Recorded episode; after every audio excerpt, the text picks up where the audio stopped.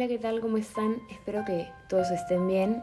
Hoy nos volvemos a encontrar una semana más para hacer la reflexión del Evangelio del Domingo. Y hoy nos toca reflexionar sobre el Evangelio según San Marcos, capítulo 7, versículos 31 al 37. Se marchó de la región de Tiro y vino de nuevo por Sidón al mar de Galilea, atravesando la Decápolis. Le presentaron un sordo que además hablaba con dificultad y le rogaron que impusiera la mano sobre él. Jesús, apartándole de la gente a solas, le metió sus dedos en los oídos y con su saliva le tocó la lengua. Después levantó los ojos al cielo, dio un gemido y le dijo, Efatá, que quiere decir, ábrete. Se abrieron sus oídos y al instante se soltó la atadura de su lengua y hablaba correctamente. Jesús les mandó que a nadie se lo contaran, pero cuanto más se los prohibía, tanto más lo propagaban ellos. La gente quedó maravillada sobremanera y comentaban, todo lo ha hecho bien, hace oír a los sordos y hablar a los mudos. Lo primero que me gustaría rescatar de este Evangelio es que Jesús ora solas, ¿no? Y pide que no compartan el, el, milagro que ha realizado. Y esto me hace pensar que Jesús no hace las cosas para que la gente le tenga admiración o para que todos se enteren de las cosas buenas que él hace, ¿no? Sino que, o sea, él no tiene esta intención de ser conocido y, y, adorado por la gente. Y creo que esa es la misma intención que, que nosotros deberíamos tener cuando hacemos cosas buenas, ¿no?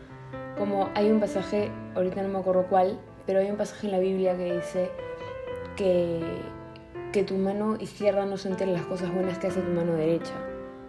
Nosotros muchas veces siento que podemos caer en hacer las cosas buenas y tal vez estar compartiéndolas todo el día en, en redes sociales o contarle a todo el mundo y ahí verdaderamente tal vez estamos cayendo en, en hacer cosas buenas porque la gente piensa que somos buenos, ¿no? Y que somos grandes. Pero al revés, las cosas buenas deberíamos hacerlas siempre con humildad y, y saber de que, de que las cosas buenas las estamos haciendo al fin y al cabo para darle gloria a Dios, ¿no? No para que la gente nos dé gloria a nosotros. Entonces, eso es la primera actitud de Jesús que me gustaría rescatar y creo que es algo que todos deberíamos optar en nuestra propia vida. Después, el siguiente punto es algo que, dijo el padre en la, en la de la misa a la que yo fui, ¿no? Que básicamente la interpretación que él le da a este pasaje es que la persona a la que Jesús cura, al sordomudo que, que, que, cura Jesús, no estaba en, en el pueblo donde vivía Jesús, ¿no? Sino que dice el Evangelio que él vivía en una tierra alejada, ¿no? Y él interpretó esto como que esta persona estaba lejos de Dios. Em, y bueno, lo primero que esto nos muestra es que de verdad Jesús no hace distinciones entre nosotros porque al fin y al cabo todos somos creados por Dios a imagen y semejanza suya, ¿no? Él no distingue en, en su trato entre entre sus criaturas más perfectas, ¿no? Él no tiene preferencia con unos que con otros y él no le va a decir a una persona que tal vez no es católica, él no le va a decir, ah, no, tú no eres católico, tú no eres católico, contigo, contigo no es la cosa, ¿no? Él no rechaza a, a sus criaturas por más de que esa persona no, no vivía en, en, la misma región que Jesús, igual se acerca a ella, ¿no? Igual la cura, igual, igual la busca. Entonces, eso es lo primero que, que, quería interpretar esa parte y lo segundo ya es lo que dijo el padre, que eso tal vez podía representar cómo esta persona estaba alejada de Dios, ¿no? No, no vivía cerca donde vivía Jesús, pero eso también puede representar cómo esta persona no, no, tal vez no era creyente, no era practicante y simplemente no tenía una relación con Dios, ¿no? Y algo que, que dijo el padre es que esta persona se había vuelto sorda a, Dios, o sea, no escuchaba lo que Dios le decía, como Dios no tenía una relación con él, y por lo tanto era muda, y no podía como que relacionarse bien con su prójimo, ¿no? Y él decía que eso es muchas veces lo que nos pasa a nosotros también, porque me imagino que más, más de uno de ustedes se ha dado cuenta, que de hecho es algo que yo me he dado cuenta en mi propia vida, que cuando, es, cuando descuido un poco mi oración, me vuelvo tal vez más, más floja o o descuido mi trato con los demás, ¿no? Tal vez pierdo, un poco más la paciencia, no soy tan comprensiva. Y, creo que esto em, es el perfecto ejemplo de lo que el Padre está queriendo decir, ¿no? Que nosotros tenemos que escuchar primero a Dios para después poder saber amar al prójimo, porque Dios es quien, nos muestra el amor de verdad, ¿no? Porque Él es amor. Entonces, si no conocemos al amor, no podemos darle amor al, prójimo, estaríamos dando una versión inventada del, amor, ¿no?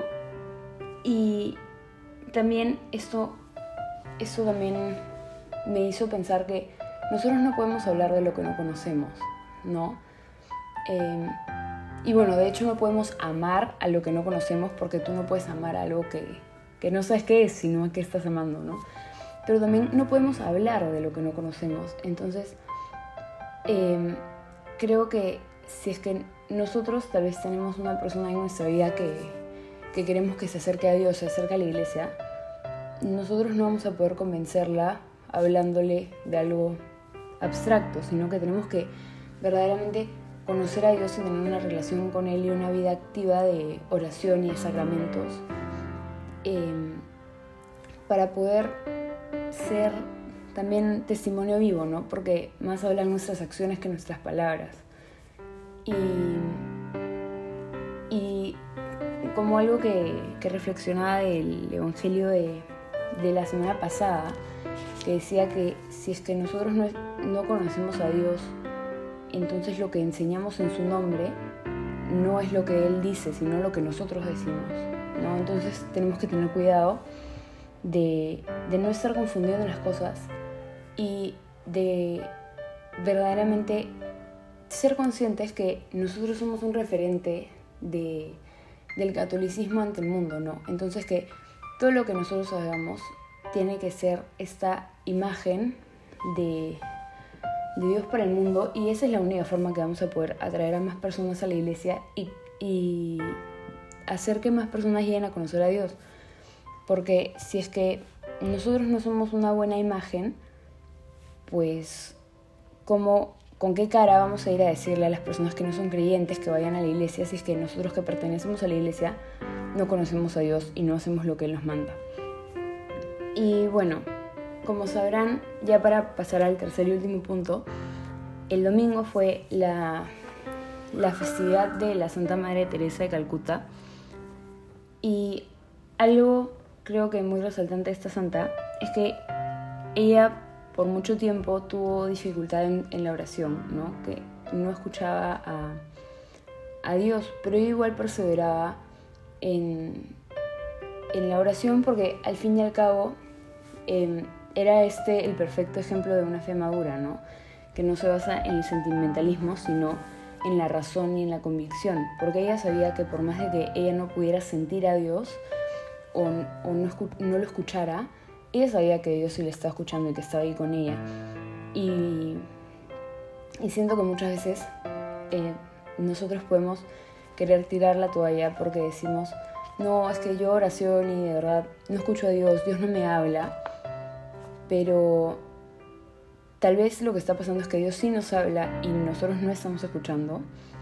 Porque esto también es algo que, dijo el Padre en la homilía, que si tú estás en la calle y hace mucha bulla, y tú estás hablando con alguien por el teléfono, no vas a poder escucharlo, pero eso no significa que la persona no te esté hablando, sino que de verdad hay tanto ruido que, que no logras escuchar ni distinguir lo que se te está diciendo, ¿no? Entonces, esa es la primera alternativa, que Dios nos esté hablando, pero tal vez nosotros andamos pensando en otras cosas en la oración o, o estamos muy distraídos, no tenemos una buena actitud y una buena concentración, tal vez no estamos en el, en el lugar óptimo, en, ya estamos muy cansados, es de noche.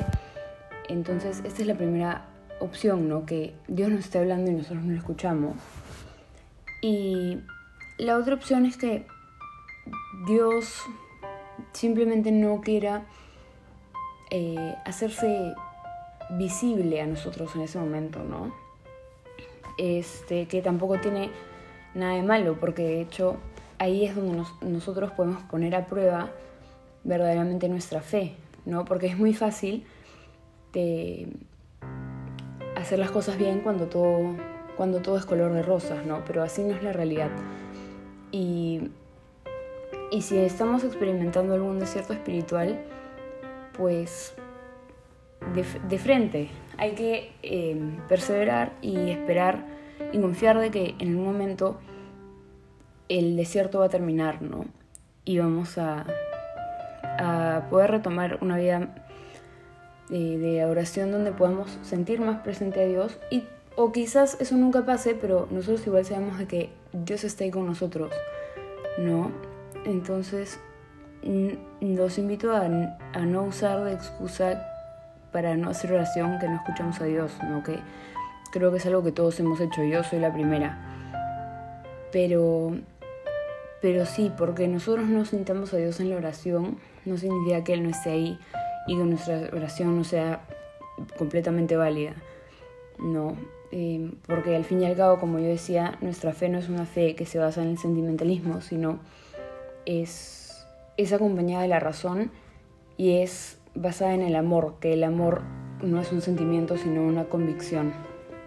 Entonces, bueno, eso era todo lo que quería compartirles hoy y espero que, que les sirva para meditar en su oración, ¿no? Y que podamos de verdad imitar esa actitud que tenía Jesús de, de hacer las cosas buenas, no para que los demás nos alaben, sino simplemente porque es la voluntad de Dios. Y bueno, nos vemos la próxima semana para la próxima reflexión del Evangelio.